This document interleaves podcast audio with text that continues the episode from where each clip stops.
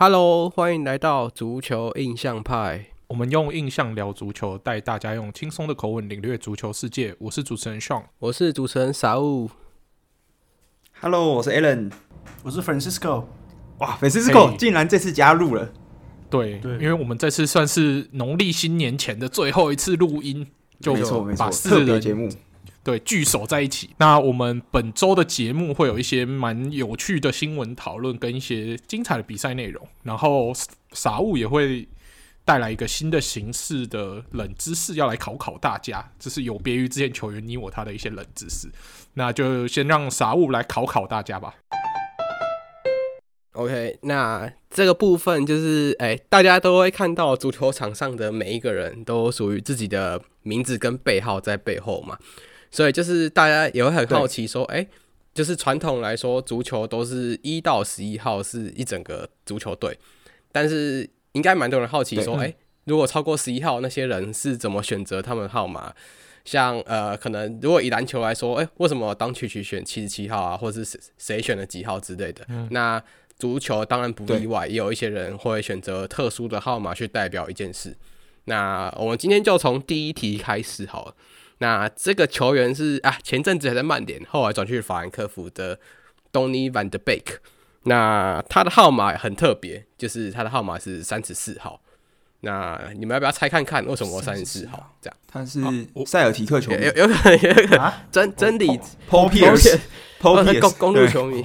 然后我或者是字母哥球迷，他不想背负曼联七号的魔咒，所以他选了个三加四，也是有可能，不三不四，不三不四的。不三不四啊，所以就在曼联踢了不三不四，对吧？三十四号，为什么？为什么？三十四号，那就是我们节目最后也会给大家就是正确的答案，就是大家也可以在这段时间去想看看，说，哎、嗯欸，为什么范德贝克会选择这个背号？这样就比较难想啊，跟你我、嗯、你我他比起来比较难猜，但是也可以想看看，就是这个背号毕竟很特别，对。嗯谁？例如说谁是很重要？他的爷爷是一九三四年出生的。对，maybe 可以往这方面去想看看。对，好，那这个冷知识，等一下我们有一集的时间让大家来思考。那接下来我们就来讲重要的新闻啦。那这这个礼拜，其实，在亚洲最大的新闻、最大的争议，应该就是梅西。跟 Inter Miami 的亚洲行，尤其是在香港的这个比赛，哇，这个真的是争议满满啊！因为 Inter Miami 它是在现在在亚洲巡回做季前热身赛嘛，那其其中第一站就到香港去。那到了香港去之后，其实梅西你知道他的那个旋风，毕竟是世界球王嘛，然后是 IG follower 仅次于 C 罗的男人。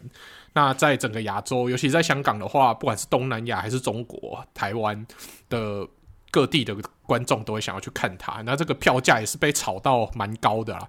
那最低的票价好像是在八百多块港币吧，然后最高到有四五千块港币都有。那如果是黄牛票的话，那就更不敢想。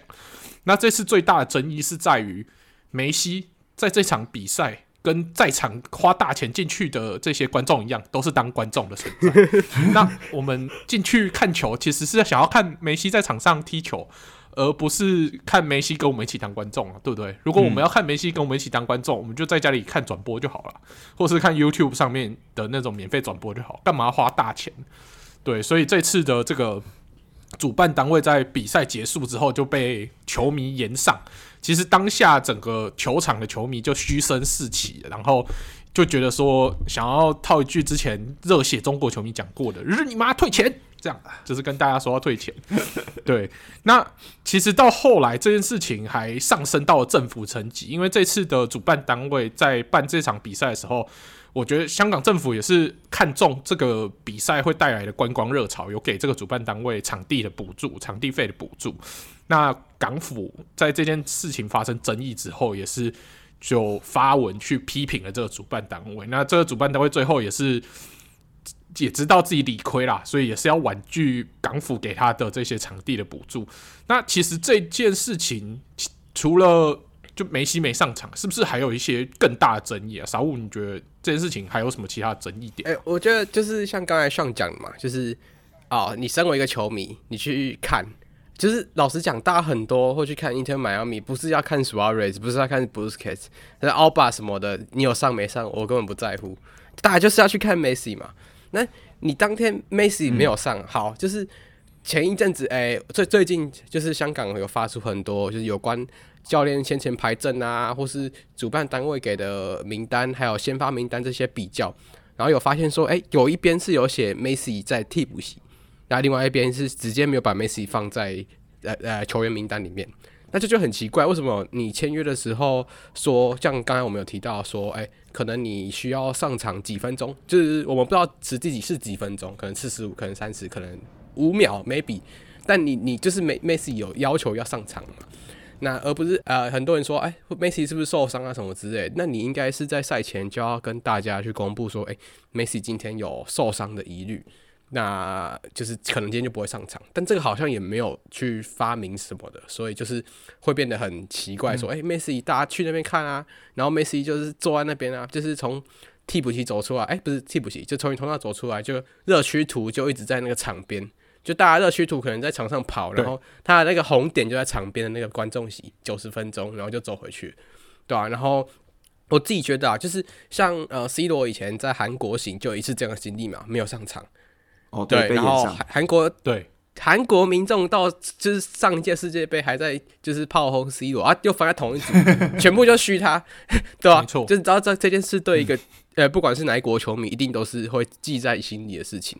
那今天香港遇到这件事情，嗯、那他们你看香港人就是算在华人里面算比较彪悍的一个族群，那我觉得他们应该也不会，尤其是对于足球来说啊，对，对啊。对不对？最始终的特别的对啊，然后就是比起我，我觉得比起我们台湾啊，可能新加坡或者其他华人，他们是讲话最直接的人了。那你去对你跟他起这个冲突，我觉得是非常不值得。那讲到梅西的部分，我觉得这件事梅西你不能就是主办方一定是占超过八成的责任，但你梅西一定也要负责任。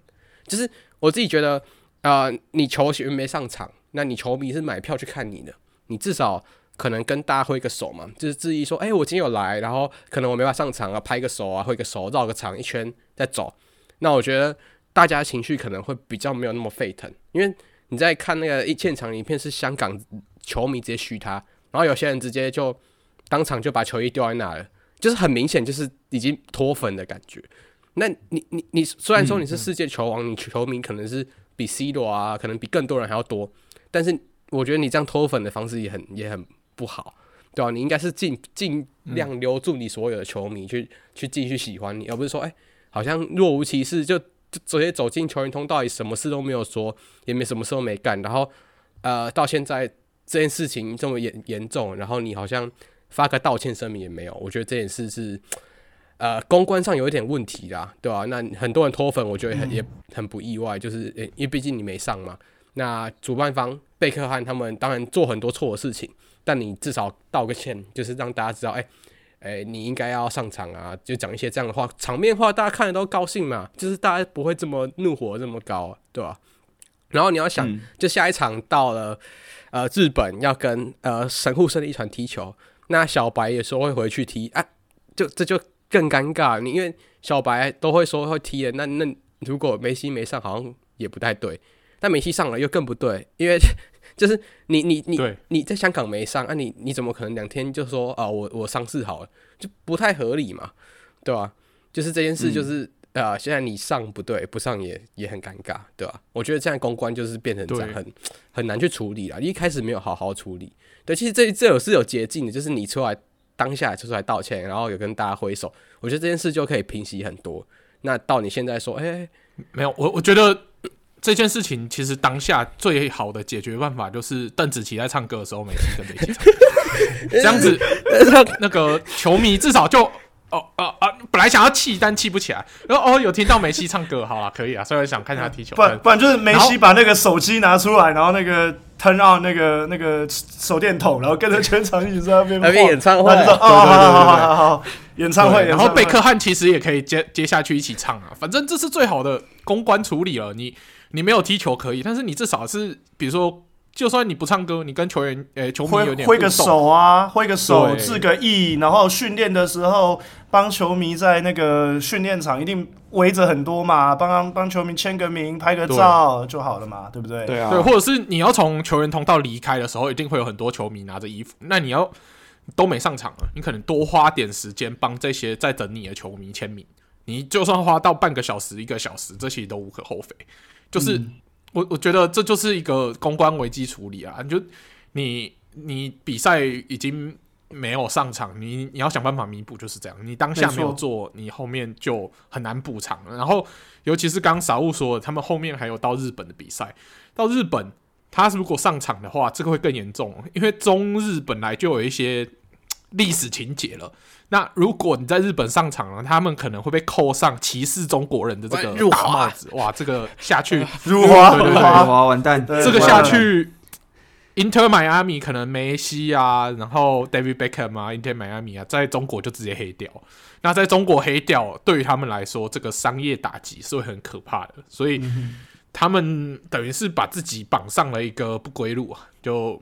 我我不知道他们要怎么办，他我觉得他们那个巡回可能要得绕一圈回来，可能要补办在什么上海在一场，然后或深圳之类的，之类的，对对对，才有机会才有机会补救啊，不然我觉得短期之内这支球队很难在中国黑白回来。对，因为你想在香港办，不只不只是只有本地球迷，搞不好一些中国光光先不要说香港本地球迷了，很多中国内地的球迷都。搞不好会从其他的省就飞到香港来看，甚至有一些东南亚的马来西亚、新加坡、泰国的这些球迷就会去去香港看，然后花了机票、住宿、票钱，结果你连出来连挥个手都没有，当当他们当然不爽啊。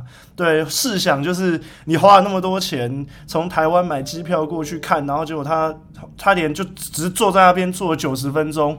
然后就离场，连个什么致意啊、帮球迷呃拍照什么的服务什么都没有，然后你就会觉得我到底花这个钱来这边是干嘛？对啊，跟梅西一起看港超比赛这样，对对对，不错，蛮莫名其妙的，莫名其妙，不错，就让我想到我小时候还记得 Jordan 有一年来台湾，好像也是这样啊，就是大家九十秒快闪，对对对，五分钟还是多少，反正就是他是因为是 Nike 的活动，然后我记得他就是现身那种球鞋。呃，发表会，然后好像也就是简短讲了几句话，然后五分钟，然后让媒体拍个照就走了。然后很多球迷是什么在为了等 Jordan 来，在桃园机场等了什么一个晚上，就是为了等他。然后还有一堆人彻夜排队在那个会场外面，然后你就出来露脸个九十分钟，就还哎、欸、不是九十分钟，九十秒还是五分钟就就没了。那我觉得身为呃职业球员，你当然可以拒绝这样的一个就是。代言，或者是你可以拒绝与球迷互动，因为这是你的选择。但你要想，很多球迷是倾家荡产，或者是他们一辈子就为了赌这一波可以亲眼看到偶像的机会。那我觉得这样的态度对球迷来说，呃，对球迷来说是有点伤。因为我记得科比还是谁讲过一句话，他就说他每一场都要认真的打球。他绝对不会呃随随便便就轮休啊或不打，因为科比说他我知道，在我比赛的我每一天的每一场比赛，一定都会有一个第一次来现场看我打球的球迷，他可能嗯就是为了来看我打球，然后而做了很大的努力，然后才能站在这个场上坐在这里看我打球，所以我不能让那些。第一次来看我打球的球迷失望，我一定每一场比赛都要全力以赴。我觉得这才是一个作为职业运动员该有的一个态度，然后才能呃，才配得起你拿那么高的薪水嘛。就是你拿那么高的薪水，当然很大一部分除了是表现呃表彰认可你的球技之外，我觉得更大的一部分是你必须要为呃这个社会。还有尽到一些社会责任的部分，这才配得起你拿那么高昂的薪水啊、代言费等等的。这是我自己的一点看法。就算是商业演出，就是你也要演好演满呢，对吧？就是你看最会做公关的，比如说像老布朗好了，他就算没有真的下场打球，他也会跟你挥挥手，或者是像 Howard 对不对？你看，虽然来台湾打没几场，生了很多孩子，你就好像觉得好尔好像好像来台湾，哎，到处上对，就是到处上好像就已经觉得他待台湾十年了。他这个就是很会做公关的。你看他在台湾几乎没打什么球，就打个那几场，然后战绩很烂，大家没有打的特别好啊。对啊，没有特别好。然后他上综艺节目，上访台他上综艺节目，然后去总统府等等，你就会觉得，哎，他好像在台湾做了很多事情。那这个就是一个很会做公关行销的一个，你看嘛，他一直说他很爱台湾，结果后来还不是去菲律宾打球，然后就不回来。可是他一直叫 NBA 的球员过来台湾，他一直在自己的 IG 发文，这这就是很会做公关的球员的代表。对，所以现在他去菲律宾行为如何？对啊，你去菲律宾你也不会觉得说，哦，好尔不爱台湾或什么，就大家觉得哦，OK 啊，菲律宾台湾现在没有球队要他去菲律宾，哦，也也 OK，就你也不会觉得黑他或干嘛。对啊，这就是公关操作。虽然就是大家都知道这是表面，但有时候表面功夫也是要做足嘛，对不对？对啊，没错，嗯，没错，没错。所以梅西真的好好的跟这些人学一下啊。就是虽然你是比较内向的人，但是这些东西是可以去透过学习得来的。你还是得就是为了自己的形象稍微学习一下会更好。我最后补充一个，就是就是很多人会说，哎，就是你花一场就是球赛的钱去看球，你就是。应该就是享受球赛，不是享受球星。但我我觉得可以举一个例子，就像你今天去听 Ed Sheeran 演唱会好了，然后他的特别嘉宾是告五人，然后结果在唱的都是告五人，Ed Sheeran 说他生病不想唱，这样你会接受吗？我觉得这很难接受这件事。就是为什么很多球迷很生气，甚至对呃，就是像我们可能都会觉得有点生气，就是诶、欸，我花这么多钱去看哦，我去看 H N 演唱会，然后我听告人唱歌，这样好像不太对吧？对吧？就是就是有点嗯，而且你已经知道这场比赛是一个就是季前热身赛，你去就不是为了他比赛内容，对吧？你如果他是什么季后赛或者是某某杯赛的决赛，你去是为了比赛内容，那他比赛很精彩，梅西因伤没上，你还可以释怀哦。我我看到了精彩的比赛内容，但是这场比赛的重点就是热身。热身就不是去期待比赛内容，而是去看球员的存在。那他就表演赛啊，你上去就是露眼就好了，嗯、对吧、啊？重点是你要出现呢、啊。没错，没错，他的比赛内容不是重点，重点是这些人要上场。嗯、对对，而且讲，我觉得讲诚实一点，说实在，大家就是为了梅西去的，根本没有人在意其他人是谁。今天梅西就算一个人在上面跑步运球，大家都很开心。嗯。没错，他就算是用手打球，大家也很开心。就他去这边打篮球也没差、啊，就是讲讲的更。他如果射门都不射，都用手丢的，大家也会开心啊。他上去当守门员应该也可以啊。就是，但是重点是大家要看的，就是梅西的表演赛，并不是说 OK，我要国际迈阿密。其实说实在，国际迈阿密派谁上去，大家其实没有都很真的没有到很在乎。对，大家。比较有预期的就是会看到 Busquets，看到梅西，看到 Suarez，然后后来教练都说哦，他们都有受伤，因为风险太大，我们都会觉得啊，这个就是借口了，这不是真的，这样。嗯，对啊，而且你应该早就要公布啊，你不能说一直就暧昧不明的，到比赛的前一刻都好像要上不上的感觉，你为什么不要？就是为什么不要前前一天就说好梅西不会上，但是我们梅西可能他可以跟大家合照啊，或者什么的，你可以先讲，大家心里就不会那么不好受。没错。没错，我觉得以以球应该说，你如果真那么不想要那种你的主力球员上去踢，你当初就不要接，因为你明知道你接这个 case 就是一个商演，就是一个就讲白了就是商演嘛。对啊，那你如果不想要那球员有受伤风险 whatever，那就不要接。没有，对啊，或者是你办这个活动，你在比正式比赛前一天，你就办一个那种公开露面的活动，签名会、便服，对啊，签名会，然后可能做一些简单的访问，然后让球迷有办法就是听他们讲一些话，然后有主持人去访问他们，然后跟球迷互动，然后比如说玩一个那个什么射龙门的游戏。对不对？下面一位，嗯、这样大家开心。见就甚至不用玩游戏，你就见面会，然后帮球迷拍拍照，然后不签名也没关系，就拍照，然后现场抽抽那个来宾合照，然后签名，签名这样就好了。我觉得这样球迷也不会这么反应如此的激烈。对啊，嗯、就真的是有点被骗的感觉。要是我是球迷，我也会不。票价真的很贵诶，五千对五千港币的话，台币大概两万多，两万多啊，对啊，嗯。两万多，我是绝对不会浪费在这个东西上面。对，那是一场表演赛，对啊，没错没错。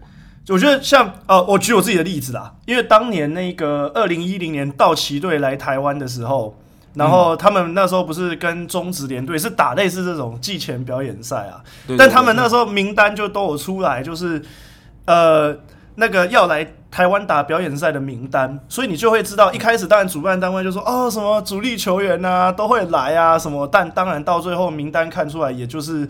呃，并不是那些主力球员啊，会有一些三 A 球员来充数这样。对对对，但当然大咖的那些还是有来，像 Manny 那时候 Manny 在道奇嘛，Manny Ramirez 啊，然后那时候一垒手 James Loney 啊，这些就是当时候道奇主要的主力球员是都有来，那他们也是有上啊。那 Manny 我记得他就是上场意思意思，好像打了一个打席，两个打席这样子。就是让球迷看看嘛，那也没有没有叫他打完啊，他也是打指定打击啊，然后就上来挥个几次，然后就就下去休息，那球迷也高兴，对啊，所以我觉得你要不然就是梅西，你连排进大名单你都不要排进大名单，而不是给了球迷希望，然后又哦就又又有点放鸟的那种感觉，对啊，但是你要想哦，如果梅西没放进大名单，这场搞不好还会滞销。哦，对啊，是没错，是没错啊，所以就是有商业考量，嗯，没错，这就比较麻烦，哎呀，所以好啦，这个主办单位要自己好好反省啊，就是对不起各个整个东，等于是得罪整个东亚球迷了。我觉得不只是香港，整个东亚球迷就被你得罪光，自己好好反省一下，没错。好，那接下来我们要来讨论第二个新闻，哇，第二个新闻就是我们比较熟悉的德甲、德乙、德国的足球了。那我们。多特的死对头沙克现在面临到一个很大的困境，就是沙克目前是在踢德乙，但是他们在德乙是排名在第十五名，在降级区的边缘。那他们目前面临到一个困境是，如果他们真的不幸在德乙降级的话，他们可能不会到德丙去，他们会直接再降一个等级到地区联赛。那为什么会有这件事情发生呢？那是因为那个。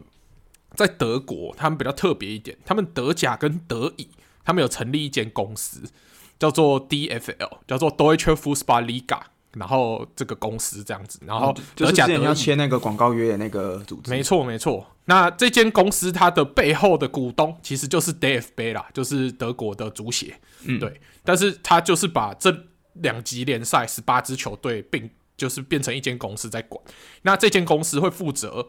就是这些球队的，比如说比赛，你球队其实你要去比这些联赛，你是要有执照的。那你到了德丙的时候，德丙的执照是由 DFB 自己负责，所以你等于调到德丙的话，你要重新发一个执照。那虾壳现在最大的问题就是他负债太多了，所以如果他真的调到德丙的话，DFB 不会给他德丙的比赛执照，所以他只好再被降一个级，所以他就会直接调到地区联赛。那调到地区联赛的话，可能对他们本来就已经负债累累的财政。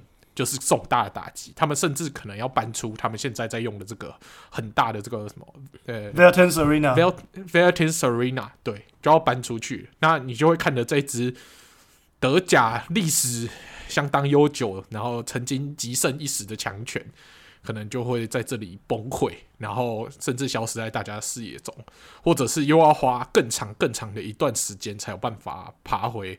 大家比较熟悉的德甲、德乙联赛，那这对他们来说会是一个非常大的挑战。然后再加上德国就是一个不是很欢迎这种外来资金的联赛嘛，所以你很难去期待说，哦，突然有一个超级富豪把这支球队买下来，然后就直接让他重新飞天。因为你你想哦，德国球迷有办法接受 Schalke 变成下一个红牛吗？我觉得应该是不行。我 Schalke 球迷自己先崩溃。对，那他如果不是用红牛这种形式的话，你要短期很快速的爬回来，我觉得是很难的，因为他们不管是要募资啊，要解决财政问题，这个都要一步一步来。你没有这种超大级庞大的财团直接注资，你要很快速的重整，我觉得是要花更长的时间。所以这个对于侠客来说是一件非常挑战的事情。说真的，他们这一区也是基本上德国前几穷的城市了，你那个区的，就是连连证明都有点。没有那么有钱，你那个球队要真的赚钱真的很困难。就是比起其他城市来说，要募资要赚钱都比其他城市难很多。所以我觉得这件事情，夏可就是再怎么样都要在德乙想办法保级成功，因为只要保级不成功，这支球队就是命在旦夕。所以我们祝福夏可吧，因为我也蛮想看真的鲁尔德比有机会在英德甲联赛再比的，所以我也是祝福我们夏可好好的在。得以加油，努力的生存下去。而且如果是这样子的话，下可降到业余联赛，意思就是说他们现在球员全部都会离队，因为根本不会有人想要打业余联赛。对啊，你你，而且你不是那种德丙联赛，你是业余联赛的话，你是很多球员可能就是要还要再去打工才有办法养活自己。嗯，很多人可能是有副业的，对，或是可能要足球才是他们的副业。对，他可能要边早上卖 currywurst 啊，然后或者是在肉铺工作，啊，然后晚上踢球。你就想很像那种中职，然后突然变成城棒、河库或是奇力珊瑚那种感觉，差不多，差不多。对啊，对对对。所以这个就是德国现在足球最大的讨论新闻。而且他们的负债一亿六千万的欧元嘛，你看要。德甲的这个要要多久？他们就算卖天赋，要卖多少人才可以卖？不是每个人都可以卖一亿。对啊，对。而且他们现在又有很大的问题是，你看嘛，你没有钱，你就没有钱去好好的培养你的年轻人。没有好好的培养年轻人的时候，你就没有钱可以去卖，都你就没有那个资源可以去卖，然后去赚钱。对，因为要有好的培养的设施，好的，那这些都是要钱的。你这个是会变成一个。负向循环就等于逆拜仁的感觉。拜仁是透过成功一直累积财富，但是侠可是他如果只要一直失败，他就会没钱，没钱就会没有年轻天赋，没有年轻天赋又会没钱，那就会一直陷入一个死循环里面。没错，真的。所以归根究底，还是我我忘记他们前任主管体育主管那个时候，就是沙内还在的那个那个时期，一连串的错误转会政策。你还记得那个时候，他们放了一堆人免转走嘛？像 Goretzka、沙内、Max Mayer 啊，连乌，然后呃 h u v e d e s 反正就是放一堆人走，然后导致那个烂摊子留到现在就变成。造成现在的局面啊，我只能这样说。其实最大的重击还有再加上他们的赞助商，那个真的差很多。那时候乌俄战争一爆发，然后还有疫情，对，就被就被制裁了，然后断掉之后，再加上疫情的打击，又没有得又没有观众入场，然后战机又在那个时候烂，所以一连串的衰事都让他们遇到了，对不对？所以这支球队陷入困境，是一连串的不幸加上之前的决策错误累积起来，然后一次爆发，没错，造成现在的。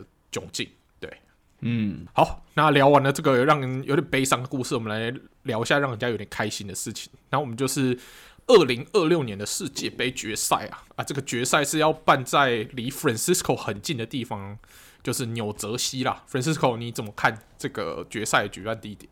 举办举办剧本应该是东岸最大的体育场了吧？美国东岸最大的体育场，因为。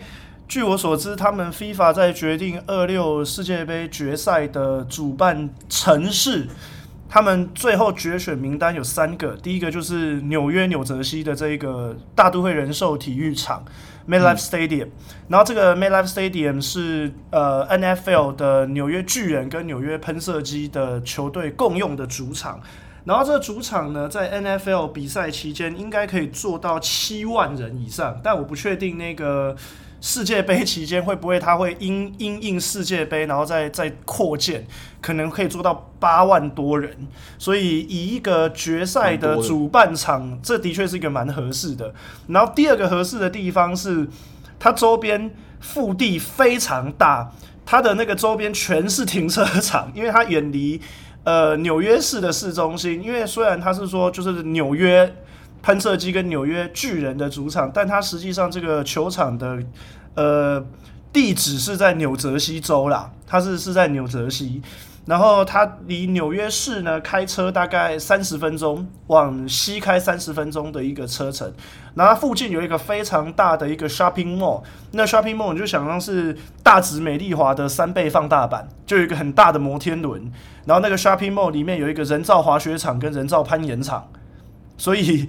有时候我会去那边滑雪，而是而是去那个他们里面的那个人造滑雪场去去滑雪这样子，所以那个那个附附近的腹地是非常大，然后有非常多的停车场，所以我觉得举以以一个决赛举办场地的一个因素来说，的确是个蛮好的一个 candidate，但是它的缺点就是交通不太方便，基本上除了开车跟大众运输的话比较少，基本上就是 bus。然后跟火车，可是火车班次也不多，所以我觉得当局可能呃，现在决赛已经确定会在这里办，那我我想我想未来可能纽约市、纽泽西，还有美国这边的那种交通单位，可能要因应一下，就是未来世界杯举办的时候，有没有什么样的一个比较便民的大众运输，把球迷从纽约市接到呃那个比赛场馆去，因为。纽约市的交通大家知道已经够乱了，应该就是世界大城市的交通都属然，就是曼呃伦敦也是啊，纽约也是，那交通已经非常拥挤了，所以我觉得他们之后可能要去想想看要怎么样去多利用这个大众运输，可能火车要加开班次，或是接驳车。那接驳车的话，因为纽约到纽泽西只有两个隧道，就是过河隧道，那如果都是那种大车在走的话，那基本上那个。拥塞程度会更严重，所以我觉得他们当局必须要去想说，怎么样把球迷从纽约市，然后去接驳到比赛场馆，这是一个蛮大的考验。因为我相信未来就是下一届世界杯，大家如果来美国玩的话，在看东岸这边的比赛，应该大部分会选择居住在纽约市内，但是那个球场离市区还有一段距离。所以我觉得交通是一个很大的问题。那讲到另外两个场馆呢，达拉斯的牛仔主场跟洛杉矶呃公羊还有电光人的那个主场 SoFi Stadium，我觉得都是一个不错的场馆，但可能我觉得交通考量，这两个球城市以及场馆的大众运输会比纽泽西的这个 MetLife Stadium 更不方便，因为洛杉矶的那个球场是未来呃洛杉矶奥运。的主办场馆就是开幕式会在那个球场举行，然后那球场就紧邻洛杉矶国际机场旁边。那我觉得他们考量就是洛杉矶国际机场附近的交通也是够混乱的。你你想，如果是八万九万人在比赛场比赛时间挤进那个场地，再加上旁边的机场，那那个交通一定是大爆炸。所以所以我觉得可能是在交通的考量，他们舍弃掉洛杉矶的那个场馆跟。达拉斯的那个场馆，因为达拉斯那个场馆是在它其实，在阿灵顿市，它其实就在棒球德州游击兵的球场的隔壁，但是它那个地方离达拉斯市中心开车。也要大概三十五分钟的距离，而且是开高速公路要三十五分钟的距离，所以它其实并不在，嗯、对，它不在达拉斯的市中心，它是在阿灵顿另外一个城市，所以交通来说也可能不太方便，也不太利于吸引全世界的观光客吧，因为德州毕竟不是一个有名的一个观光的城市，所以在呃。大家毕竟想要借这个世界杯发观光财的情况之下，我觉得他们当局应该还是考量到纽约毕竟是世界知名大都市，应该可以说世界最大的都市，再加上整个观光的效应、交通考量，我觉得最后是这个场馆确评中选，可能也不让我觉得意外。但这就是我人生离世界杯决赛最近的时刻了，有多近？从我家开车到场馆。不塞车，只要二十分钟，这是我这一辈子离世界杯决赛最近、超级近、最最近的一刻了。没错，欸，你那时候那个时候纽约的整个租住房的那个价格应该会超级暴涨吧？原本就已经够贵了。我觉得应该就比照跨年吧，就是大概就是差不多跨年那个时候的价格。哦，对，我觉得欧洲人如果真的要去看这一届的世界杯，会震碎三观。第一。怎么可以有球场交通这么不方便，还要开车去？因为欧洲几乎每一个球场都是大众交通运输工具可以到的，几乎都可，几乎都可以。对对，都是蛮方便的。因为欧洲人其实开车文化没有像美国那么就是那么普遍，他们还是蛮仰赖这些市区的大众交通工具。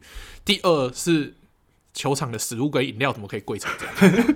对，因为像我们最近看这个台南 Josh 有拍一部影片，他是说他在球场里面买一杯可乐，而且还不是大城市的，他是在光芒队吧的球场。嗯、对，坦帕还不算是消费前几高的城市，他买一杯可以续杯的可乐要十六块美金。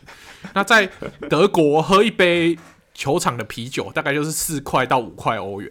那你你其实没有那么能喝啦，其实你要喝，你就是喝一杯两杯就差不多了。那你十六块美金，哦、你你可以去药厂看球了，对对不对？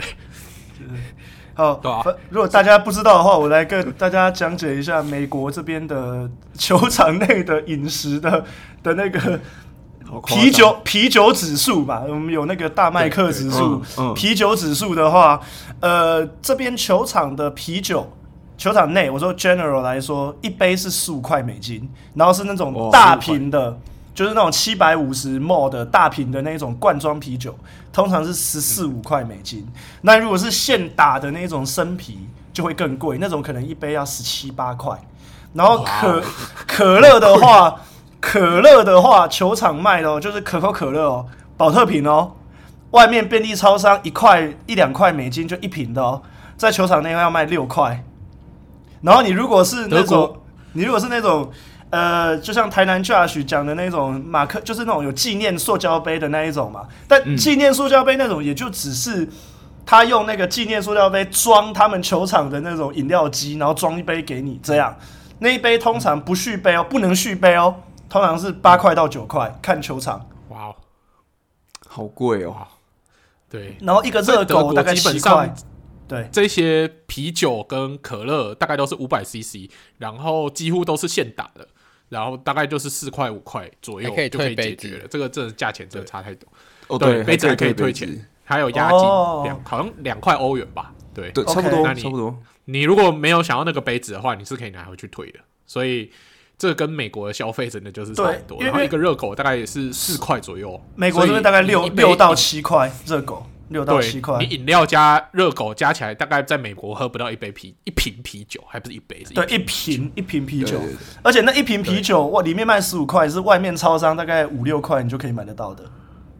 嗯，然后更更夸张的是矿这个矿泉水，因为球场内美国的球场基本上不能带任何的饮食跟水进去，保特瓶也不行，只要有开过，他就不让你进去。你只要那个保特瓶的瓶装水有开过，你就是一定要丢掉。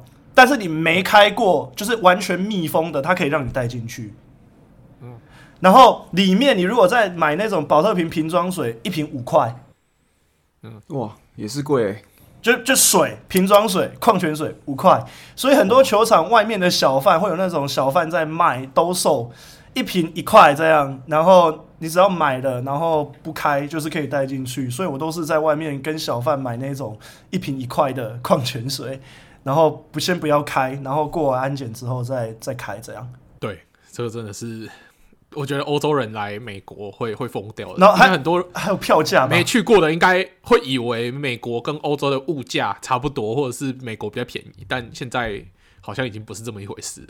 嗯，而而而且我觉得还有票价，那个票价应该会非常夸张，应该会跟超级杯差不多的夸张，就是什么一张要。一万块美金之类的那种最前面的位置，嗯，对，因为我之前看过一个什么，他们在讲就是超级杯比较经济的玩法，你至少你票加吃加住，你要去看一场超级杯比较便宜的，要三千多块美金，我就哦、嗯、，Holy shit，嗯，这我总负担得起，嗯、对，三千多，你说过十万块台币才能看到一场比赛，而且你的位置可能是最上面的哦。对，你位置很上面，然后饭店又是住比较普通的，还不是那种 location 很好，然后很有名的饭店。然后吃饭的话，因为人那时候他在那个整个城市，我觉得物价也都会也都会起飞这样，然后房价也都会起飞，哦、所以你在那边没有便宜的价钱。对，带小孩可能一家三口或一家四口去，直接三四十万直接喷掉。没错，对，所以基本上那个你不是。一般就是你一般人是负担不起的啦。你要真的是经济玩，除非有办法拿到公关票，嗯，你有特殊的管道，你才有办法省钱的玩。不然，如果你都是花自己的钱的话，没有便宜这回事。没错，我给我给各位一个指标参考。下个礼拜天是超级杯，就是应该说这周日嘛，超级杯在拉斯维加斯举行。嗯嗯，然后我看了一下这这一周的机票，从纽约飞到拉斯维加斯已经是八百块美金一张。平常如果是来回，来回 OK，大概五个小时。但平常的话，如果不是那种特别旺季的话，从纽约飞去 Vegas 的机票大概三四百就有，等于翻了两倍。你知道这个概念是什么吗？现在淡季二三月淡季，从呃法兰克福飞回台湾，大概八百多块欧元，差不多。对，然后然后你是这周末从纽约飞去拉斯维加斯看超级杯，对，八百块一张。对，你八百块美金是飞飞还在同个国家，然后你从八百多块欧元都可以飞回台湾。我朋友从纽伦堡飞去巴塞罗那来回五十欧啊，超级便宜，超级离谱。了。对，然后然后 Ve、哦、Vegas 这周末的饭店也都是贵到靠北，这样就是超级贵。嗯，Francisco，我建议啊，你那个时候世界杯的时候，你把你那个房间对不对，短租给别人之后，你去跟你你跟你室友一起睡同一间，你们赚烂的。客厅也可以再租一个嘛，对吧？对啊，客厅租啊，之后你们你们住那三天，你们一个月的房租就收回来。没有，你们就去那种卖饮料的那种买那拿那个啤酒的那个篮子有吗？然后就叠起来，然后就变成一张床，你就租床位，对不对？一个床位租大通铺，这边大通铺直接收这样。对对对，就五十块。我一个人对我一个一个人收五十一个晚上这样。哦，对啊，那你那个一个客厅大概就可以收个一两百块之类的。四个一天，呃，然后我的房间双人床可以再租两个，这样。对对对对对对对对对对。然后那个洗澡是计时的，什么一分钟。我要当兵了。从冰箱里面的冰箱里面的水一罐五五五美，随便拿多少算多少。然后可乐也是这样。对对对对对对，会提供啦，但是就是要付钱的。笑死！我我家直接变成短期 Airbnb。哎，这样子你。短租一段时间，你那几个月房租可能都回来。哎、欸，可以啊，可以，可以，可以。一个月的赛事嘛，你这边租一个月，你可能半年的房租就能收回来。对，就会收回来了。而且那个还是没有，就是没有没有记录的，还不用缴税。哦，真的，对，是收现金的，不可以让国税局听到。对对对对对，我们讲中文，美国应该没关系。对对对对，没错。OK。好了，那世界杯两年后了，就期待到时候在美美洲，就是好三个国家举办，到底会是怎么样的效果？嗯，那接下来我们就来讨论一下，诶、欸，最近在亚洲如火如荼举办的亚洲杯的赛事啊，那其实我相信各位听众最关心的还是日本跟韩国，我们邻近邻居国家嘛，尤其他们也是东亚强权，到底在亚洲杯表现得如何？那其实这次日韩。算是两样情啊，日本跟日本，我们大家都认为日本很强，然后韩国可能就仅次于日本，但这一次的表现刚好是相反过来。那 Francisco，你这次有看亚洲杯的一点赛事，那你觉得这次日本跟韩国表现怎么样？呃，我就其实只看了 highlight 啊，因为那个比赛时间都是这边的早上，就是我要上班，哦、对，对，对，对对对，就看了一下 highlight，我觉得日本呢。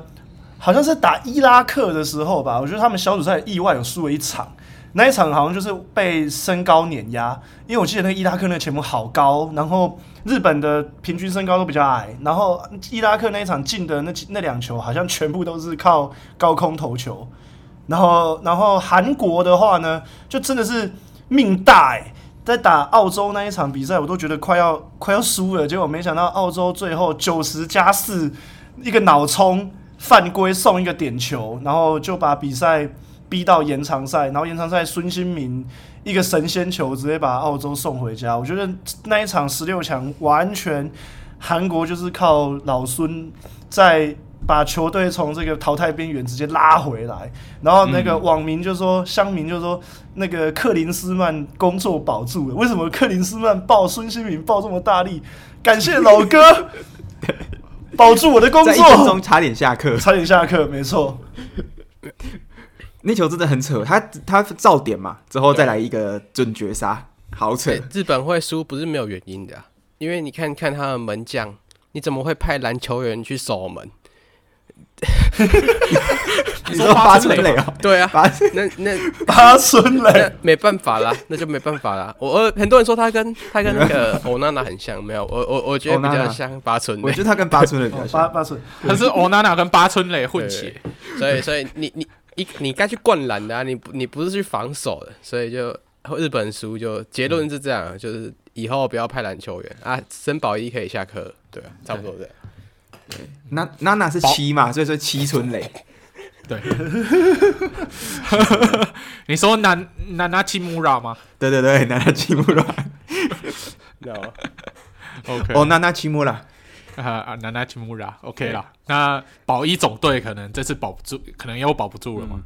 没错，这次很难说啦。而且其实我日日本的那个网友不是在弹幕刷牌无能吗？无能，对，刷一直刷，狂刷。其实我觉得宝一一直以来跟无能都蛮蛮挂在一起，他每次都只是刚好运气很好，被宝一总队给救了。嗯，就是他们这次终于救不了了，那就代表说教教练的能力还是在大比赛的时候比较容易战一览无遗啦。嗯、对啊，没有每次都比赛。你你对啊，不断的在变换阵型，我都不知道到底要踢什么，就是你永永远都没有一个很定型的东西。然后我也很好奇，就是为什么这可能有人比较了解，就是伊东纯也离队，还要进来，还要离队，到底是在干嘛？就是整个亚洲杯，好像日本就是内忧外患一直来，就没有大家想象中的那么无敌。没错啊，伊东纯也那个也是一个很很迷的疑云呐，目前我们也还没有一个、嗯、一个定论，到底是怎么一回事。嗯嗯、好。那说完了亚洲杯之后，我们就来进入本周的联赛啦。那本周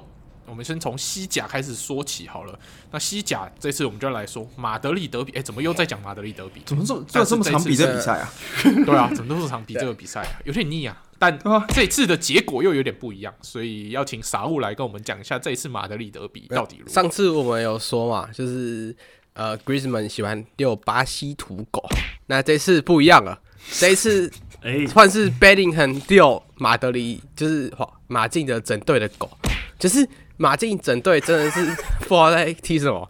对我我我我我本来想说，哎、就是死敌再度见面，然后两边都这边讲说什么哦，谁自己比较强啊？然后像那时候记者问 Simeone 说，哎、赢了皇马三次，你们有没有什么特别口号啊之类，类似这种都已经讲出来了。然后结果马竞啊踢的啊。毫不会演，这踢得跟大便一样。对，然后上半场来说，就是你会看到啊，Depay 传球一直被断啊，然后 g r i s m a n 好像自己是神仙，就是他整个他觉得自己踢球像神仙，然后碰的球都是碰给皇马球员。对，就是当然当然你把那些球碰给自己的队员是很漂亮的，但是你应该要看清楚红白不是白。对，就是这是类似这种感觉，对吧？然后上半场，诶、因为因为皇马。主要来说，他们呃，Rudiger 受伤嘛，没办法上场。然后加上哎，Tchouaméni 原本这赛季蛮多是会去客串到中后卫，然后因为五场黄牌被禁赛，导致说哎，大家会想说哎，皇马派四个边后卫去踢中后卫，这个阵型好像都要压得很前面，那身高会不会有劣势？结果马竞其实也没有很掌握这个优势去攻击。当然，你走角球的时候，哎，有一球沙维奇进球，但是不知道为什么傻物就是啊。哦，这头好痛啊！啊，大家都叫他狗老师啊，但他真的踢得像狗一样。对，你就是他就是直接直接把 你，现在是傻物在表自己吗？现在是傻物在表自己吗？直接直 接，我们我们内地球迷都叫他狗老师，对，就是给他一个称号，因为他就是跟疯狗一样乱跑。那结果现在他那一场他那一球进球，沙维去进了，结果他是把卢卢宁推进球门里面，导致说哎犯规又没有办法进。对吧、啊？等于说，哎、欸，你马竞一直都想要踢进攻，但是有有人在捣蛋的感觉，对吧、啊？然后，好对啊，在皮啊。然后最后是还好，就是第一幸好马竞就是躲过两次 VAR 的判决。老实讲，哎、欸、Vasquez 在禁区被绊倒，还有 Bellingham 在角球直接被有人推抱起来一起跳海，就是这两个球一百八是点球，我连马竞迷都看不下去。我觉得那个裁判真的是在乱玩，对吧、啊？那。我们躲过了嘛，毕竟皇马以前也常常这样子嘛。那这次换我们一下一次吧，一次就好。对，那就我们就最后九十三分钟，有人铁在门前的那个头锤，就帮比赛追平，对吧、那当然我，我必须讲，这场对皇马是非常不公平的，因为两次点球是很明显是真的是犯规，但是就爽啦，我们就是没有被判犯规啦。你们想怎样吗？对。哇哇！等一下，原本我还想说今天很 peace 哦，有没有想说今天少很 peace？哇对你跟以前都会抱怨说什么皇马黑哨，然后这次就是啊，我们马竞黑哨，哦，但爽啦，但是爽啦，终于轮到我们了，耶！这样，这是什么？疯狗疯狗疯狗是 podcaster，疯疯疯狗是主持人，这样真的哇，没听过这么疯的。然后还有一些，其实还有一些趣闻啊，就是我觉得算是在赛前的事情，因为我们那时候就知道两个人上不了场嘛。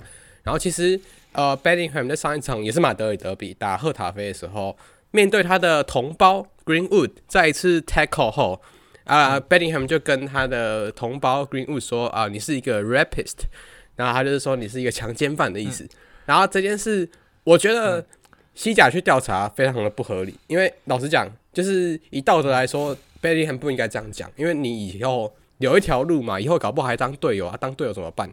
但以情敌就是不不会啊，我觉得其实你把这两个人看成统神跟 Toys 就好了。啊，Toys，呃，统神骂 Toys 吸毒 吸毒狗，然后就说啊，做做效果，这样不要不要把格调拉那么低啦，就是，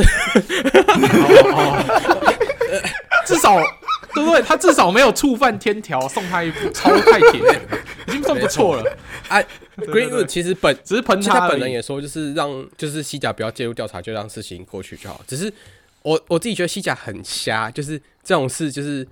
老实讲，他就陈述事实，他也没有说哦，你是一个哦，你是一个什么呃，一个动物啊什么之类的，maybe 就他没有讲这种话。我觉得就是，他就是陈述一个事实。那那那为什么要去判罚他，让他禁赛这样？当然，你你说呃，对英格兰国家队会不会有影响？有可能，因为现在英格兰国家队的边锋可能没有那么多，有时候没那么多的时候，那带 Greenwood 啊，贝林还没有进去，那两个人就是一点尴尬嘛。可是我觉得。主帅要取舍的话，一定是对，一定是带贝林汉，但是你你你无法预期。你看，啊、像这赛季哦，你说萨卡表现好，波恩表现好，那边锋还有谁？没有人了。那那那那你说 Greenwood，但是要是赛季末给你一个十双十，你好像不带也不太合理，对吧、啊？所以就是还还是有机会、嗯。而且英格兰队休息室气氛很差，也不是一天两天的，是他们的传统了，嗯、对吧？因为他们在联赛打太凶了，对啊，所以我觉得，我觉得贝利汉讲是尽量不要讲，但是西甲罚还是一件很瞎的事啊。加上这场比赛又西甲呃又又谢谢裁判，对，然后我也不知道，对，就是这这几场来说，西甲的判决就是很多问题。那这也是西甲最近需要去面对的一个改革吧，因为毕竟很多裁判啊都说自己是新来的嘛，新来就乱搞。啊，乱搞！以以前有什么小公主乱发牌，但现在新来的就是 做了一些判决不稳定或是不精确，导致说整个球赛变得很 很像被操控的感觉，对吧？那这也是现在西甲面临需要改革的地方。嗯，对，但还是爽，还是爽，没有输就是爽，拿到一分。走回归正题，还是爽，没错。对，皇马球迷唯一值得高兴的是这这个礼拜 Girona 被逼平嘛，所以他们反而是。因为这样子，没这场比赛被逼平，没有什么损失啊。嗯、对对对，算是没有太大损失。下一场就是直接正面对决啊，所以就就看那一场了。哦啊、嗯，哇，最近好多这种龙头争霸战的正面对决，像接下来我们要讲的这个意甲，也是龙头争霸战的正面对决。没错、就是我我们的意大利国家德比。国米对尤文图斯的二回战，那我们都知道一回战是一比一平手嘛，那一场比赛是相当精彩，有来有往的。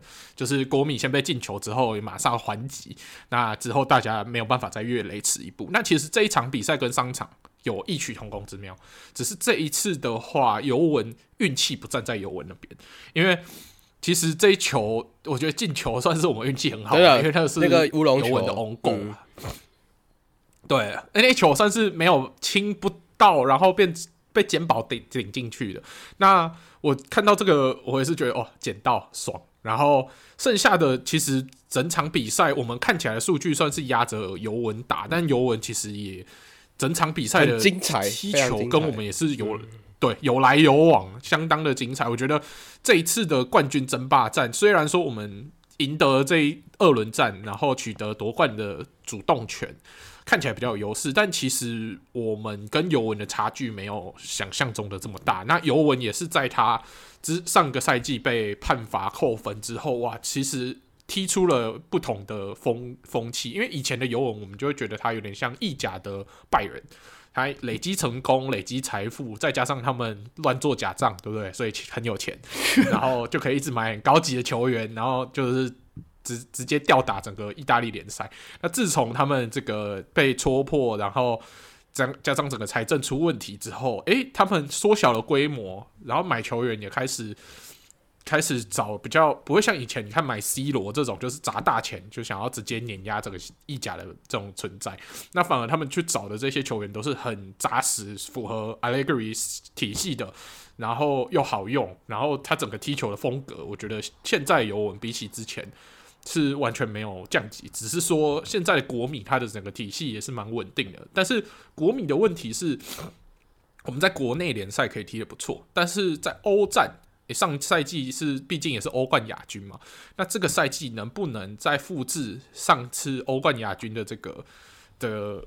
这个晋级之路呢，这算是会比较挑战了。毕竟上个赛季大家都会说啊，也国米会进到欧冠决赛，那个还是赛道的，因为抽签运气很好嘛，就一直抽到软签嘛。那这一次不一样了，十六强直接遇到马竞。那马竞不管他联赛状况怎么样，他在欧战你只是跟他踢两回，他就会像疯狗一样咬。狗老师，狗老师，防守一定跟疯狗一样，疯狗是防守，对不对？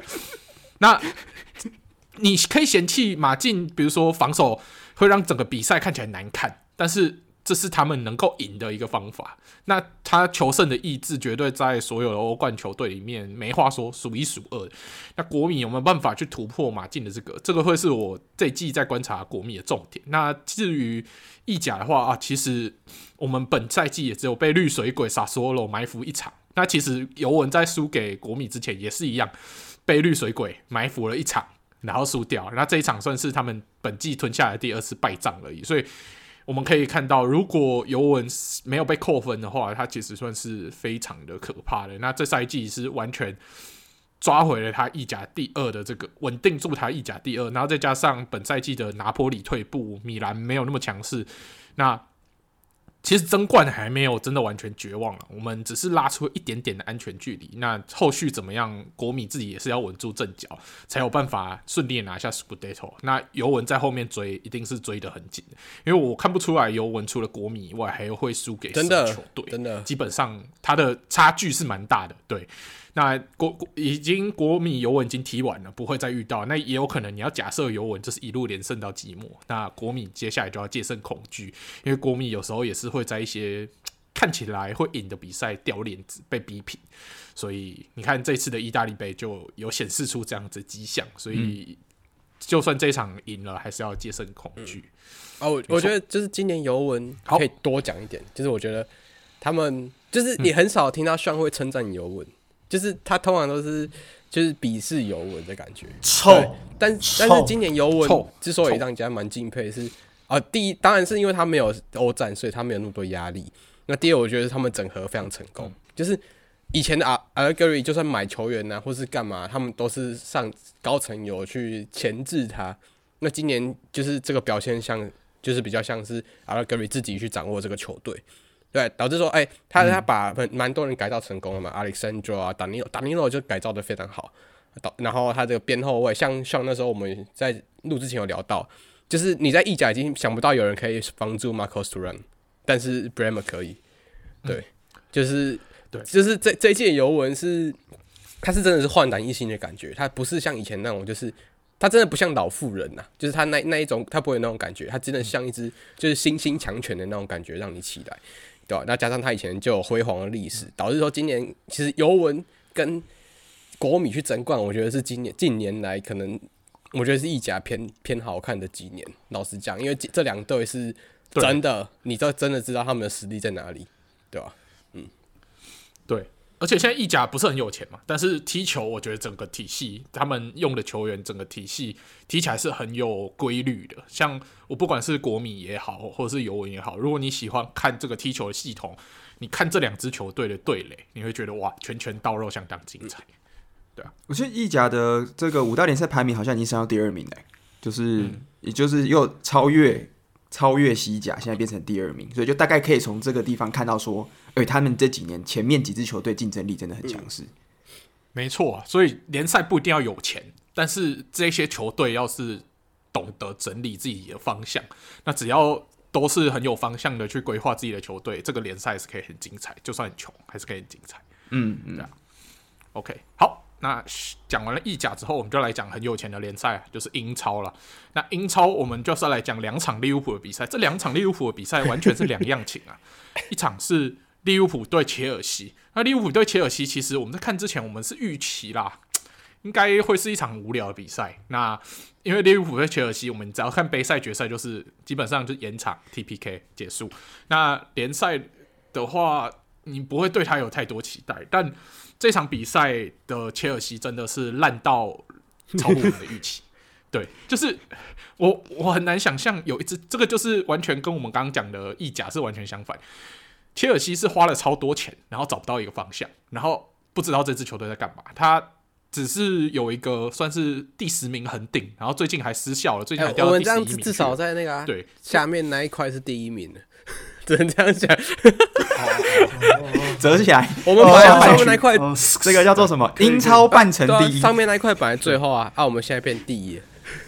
嗯，哦，下半部的第一名，下半部第一名。哦，就是要从倒倒着看啊，倒着看就可以了。对对对，对，没错没错。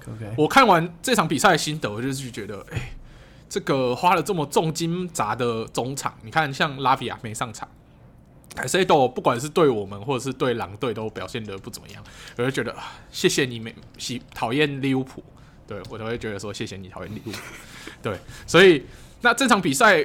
我们除了笑车车烂以外，我们也要笑一下自己人。我们的达尔文也是踢出了一个新纪录啊！他一场四助啊，这个四助是什么？你以为是助攻吗？不是，是四次中助。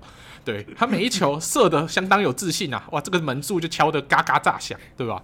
嘎嘎的响，所以我们都一直听到这个安菲尔德的门柱响彻云霄啊！那一球都没进，然后他只好一直就是很懊恼，但还好。队友其实蛮给力的，所以我们这场是以四比一拿下嘛。那 Alan，你在看这场比赛的时候，你有什么样的心得吗？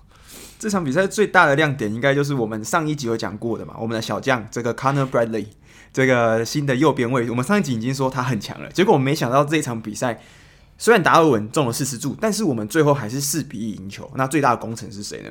就是这个 Connor Bradley，因为他这个球员，他这一场比赛竟然缴出了一球两助攻的一个疯狂的表现，所以也算是这场比赛，我觉得在目前我们人员偏吃紧的情况底下，整个利物浦最近这一个这一段缺少萨拉、缺少 Endo，还有这个我们有受伤伤员的情况底下，算是我们利物浦最近的亮点吧。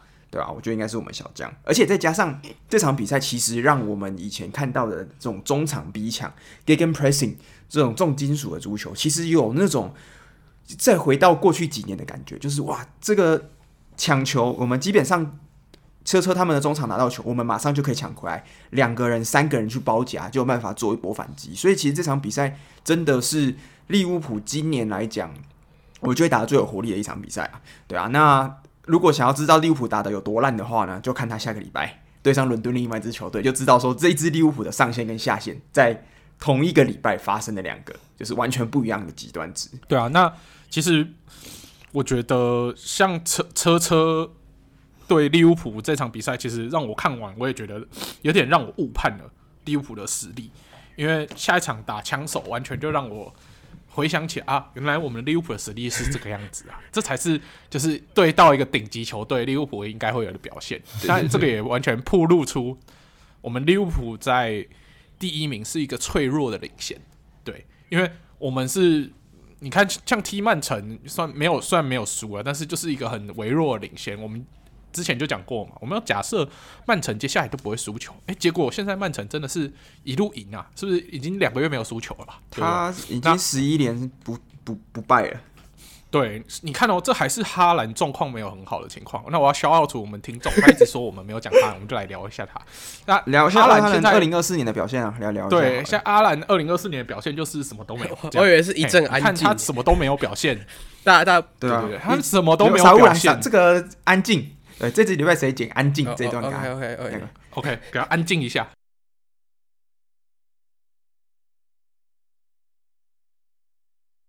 给他安静一下。Shout out to 哈兰，安静一下。OK，你看到哈兰这么雷的情况，他们都可以十一连不败。那哈兰如果突然找回自己进球的这个脚感的话，那是不是会从不败变成连胜？那我觉得英超可能就这样子又被一波带走，然后又坐死了英超。我们之前常说，英超可能是潜在的这个农场联赛啊，尤其是这一场对枪手，我其实看到这个 Klopp 的脸，就是一脸是我不想要再待到寂寞了，我现在就想辞职 干了。对，你上一场都，我上一场那时候我们在看球嘛，我一直说这支球队为什么 Klopp 会失去他的 energy 呢？为什么会没有能量？对对对，上一场看球的踢车车的时候，你就觉得啊。克洛普会不会踢完就觉得，哎，我我我想要再再待一年，延到二零二六把约跑。对对，我再待一年。但是他可能看了一场四柱之后，就打定决心啊，不，没有没有没有，寂 寂寞寂寞。那在看完打枪手的时候，就觉得啊，不 周末周末周末周末下周末，对对对，下周末就想走了。尤其是我们这场比赛，其实上半场又有一个假象，诶，什么假象？我们上半场踢完是一比一和局，但如果有看比赛的都知道，我们其实踢的蛮糟糕的。我们会一超级烂，是因为枪手的后场送我们一个手球乌龙球，嗯。对，手球的乌龙球算是开了一个大洞。那这一种你知道，人家白送你的，那你没有去紧紧急的调整你的进球 tempo，你马上就会送回去。我们马上就在这个后场的就是清球就沟通出了一些问题。那个 Van Dyke 跟 Alisson 他在清球的时候有一点碰撞，那清球也没有做的很确实，就被我们的 Martinelli 诶抓到了这个。大空门直接踢进去，然后狠狠的还人家一球。那在还人家一球之后，我们又找不到我们整个中中场，完全切尔西跟枪手是不同等级的中场。嗯、在中场控制力上，我们就被完虐。那在后期，我们竟然还换上提亚狗。提亚狗是强归强，但是他是个受伤刚回来。那你要遇上中场控制力这么好的枪手，难不难怪会被打进第三球。我觉得这后来，我觉得。再加上我们 Conate 两张黄牌换变成一张红牌，尤其是第二张黄牌，我觉得是一个可判可不判的情况。但你有时候就是这样嘛，就是他那个情况有点像什么，就是你已经午饭了，你在防守人家的时候还在 hand check，那你被吹就是活该，对吧？你就是本来就要小心一点。那个你有一张黄牌的情况下，你的身体碰撞就是要稍微的，就是避免这样子。那他。不小心还是有身体碰撞，就被判第二张黄牌。那我们的防线就没有办法去去做更积极的补防，还是干嘛的？那我们的进攻就会陷入一个困局。那当然，这场比赛就又被枪手进了一球之后，整个把比赛的气势就杀死，没有再有追平机会。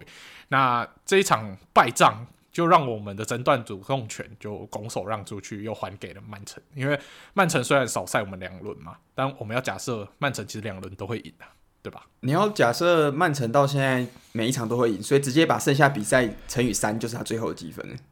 没错，没错，对，差不多是这样。耶，哎，其实其实这场真的是，我觉得算是暴露出利物浦这支球队的弱点呢，就是嗯，我们的边路防守。因为其实我们之前最近为什么表现这么好，是因为 Bradley 他真的在右边位的这个表现，他的防他的防守真的做得很好。那这也是上一场跟这场比赛的差别，因为 Bradley 他的父亲因为这个礼拜不幸过世，所以他因为这个伤势的关系，所以他必须缺席整个球队的这个进程。那导致 TA 其实刚伤复刚回归嘛，那其实我们这这套阵容的很明显的缺陷就是我们的左右两路如果遇到那种突破力很强的边锋的话，我们基本上守不住。那刚好枪手的两个边锋又是全联盟基本上最快最强的边锋之一，对啊，所以我们两今在这两路基本上被打得很惨。那另外的一点的话就是，我觉得我们中场很明显跟上一场车车比。枪手的中场 Rice 跟 Jorginho 真的太强，就他们他们这两个球员完全封住我们反带出球的整个路径啊，还有 Alisson，还有我们整个 Mac Mac Allister，尤其是被针对的非常死，对啊，所以我觉得这场比赛算是 Arteta 的一个算是这季的代表作啦。就是你看他，嗯、我们上一次在 FA Cup 我们是赢了淘汰枪手嘛，但他马上调整过来，那他完全针对利物浦的弱点，还有加强自己的优点，打出了一个我觉得。这场比赛虽然利物浦输的很难看，之后打的比赛的内容也是非常差，可是我觉得这场比赛我真的是心服口服，因为我觉得这场比赛枪手是真的踢得非常好，对吧？嗯，没错。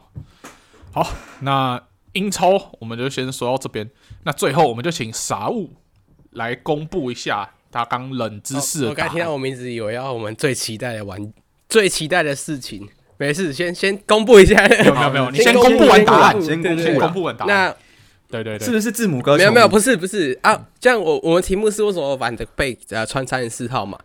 那其实这个故事有点洋葱啦，啊就是因为呃大家知道反德贝那时候算是阿贾克斯青训杰出青年。那其实那时候他们有另外一个队友叫做 Nuri，也是在阿贾克斯青训的天才前锋。对，那可是那时候在二零一七年的时候，Nuri 突然就是心肌梗塞。然后导致说突然在球场上就离世，那就是范德贝，因为是跟他算是很好的朋友关系，所以那时候他原本都穿六号，然后到后面就是他就改穿了三十四号的球衣，就是为了纪念他的朋友，这样对。是因为三十四号是对他朋友就是那个 Nuri 的球球球衣号码，对，嗯。哎、我更正一下，稍他那个还没有去世，他是，哦哦哦哦，对但是他就是因为他就是就离场离严离开球重脑损伤，他没有，他现在好像甚至都还没有清醒过来，就是变成植物人，哦一直昏迷。嗯嗯嗯，哦啊，你是说有点舒马赫的感觉，对他就是从二零一七年到现在，好像就是也没有离世，但是就是因为他那个是心肌梗塞嘛，然后引起那个缺氧，脑部缺氧，所以就变成植物人，嗯嗯嗯。然后就一直好像在病病床躺到现在这样子。哇，对，真的是所以对啊，是为了纪念他。对，一段悲伤的故事。好啊，好，那谢谢傻波的这个冷知识。那最后最后哇，这我们都说了嘛，这个是农历新年前的最后一集，我们就要来用这些球员来跟大家用吉祥话来跟大家祝贺一下啦。对，那我们其实是有选出一些球员的，那我们就 Alan 你先开始好了。来那个这个新年我们都是要用“龙”这个字来去发想嘛，那我们要想一下用“龙”照样造句，对不对？嗯。好，先来一个，我先来轻轻松松地来祝大家二零二四年龙年呢获益龙光焕发。啊，获益龙光焕发，哦。我们曼联的获益龙对，OK，好。龙光焕发。那换我物嘞那我也是，哎、这个龙很龙很红啊，所以跟过年应景，就是刚刚转会到 Brentford 的雷吉龙武村啊，就是让大家龙武村啊，龙武村啊，都有剩啊，嗯 OK，对对对，很棒，很棒，很棒。可以可以，好，那 Francisco 来送大家一句吉祥话。那就什么，嗯，龙 大发利是，龙，呃，什么龙龙什么归来，龙龙归来万多夫斯基，龙归，这是什么？什么是龙归来？就是什么？福运龙福来，运龙来万龙福运龙来万多夫斯基，OK，想不到梗了，我想说今天是你们在你们在硬凑，要硬凑球员，很难想哎、好啦，刚刚大家都讲球员嘛，那我们来讲一个啦，我们就来讲一下教练好了，嗯。我们就来恭喜大家，腾龙献瑞哈格，，OK，对。好，腾龙献瑞哈格，没错没错，龙现瑞哈格，或者是我们的沙比阿龙飞凤舞，呃，这也是不错啊，哎、对对对，最后送两个买梗买梗，对对对，沙沙比阿龙没错飞凤没错，对，对，沙比阿龙去某一个鸟队了，对，请那就祝，对对对，那就祝大家就是龙年一切顺利，可以再继续下在龙年的时候跟大家一起继续喜欢足球，关心足球。OK，好，那以上就是我们本周的节目。那如果喜欢我们节目的话，请上各大 podcast 平台搜寻“足球印象派 Football Impressionism” 就可以找到我们节目。然后上 IG 一样搜寻“足球印象派 Football Impressionism” 就可以找到我们的 IG 粉丝专业。在我们的 IG 粉丝专业上有各式有趣的线动或者是迷音，那也欢迎大家来 IG 跟我们互动。那在 IG 的首页可以找到一个连接，那点下去就是我们的 Discord 群。如果你自己看球太无聊的话，你只要加入我们的 Discord 群，就可以找到一群很爱足球又有听我们节目的这个足球球迷们。那大家可以一起分享足球。好，那哎我们等一下，Alan 周就 Alan 是不是要推广一下 Thread？我们的 Thread 好脆是啊脆啊，发一下对对对对 Alan 是对对对，最近我们的 Alan 也开始经营我们的翠，所以如果有在玩翠的话呢，也是可以来看我们发发废文，对不对？对大家也可以来互动一下，发发废文。来翠一下对，没错，没错。好，那我们本周的这个新年特辑就先到这边。那最后跟大家预告一下，下个礼拜大家农历新年嘛，我们也会跟着大家一起放一个农历新年。那在农历新年过完之后，我们还会再跟大家见面。好，那我们就下下个礼拜再见喽，拜拜。拜拜龙年见啦，新年快乐拜拜，快乐，新年快乐，乐恭喜发财，新年快乐，新年快乐，龙来讨喜，拜拜。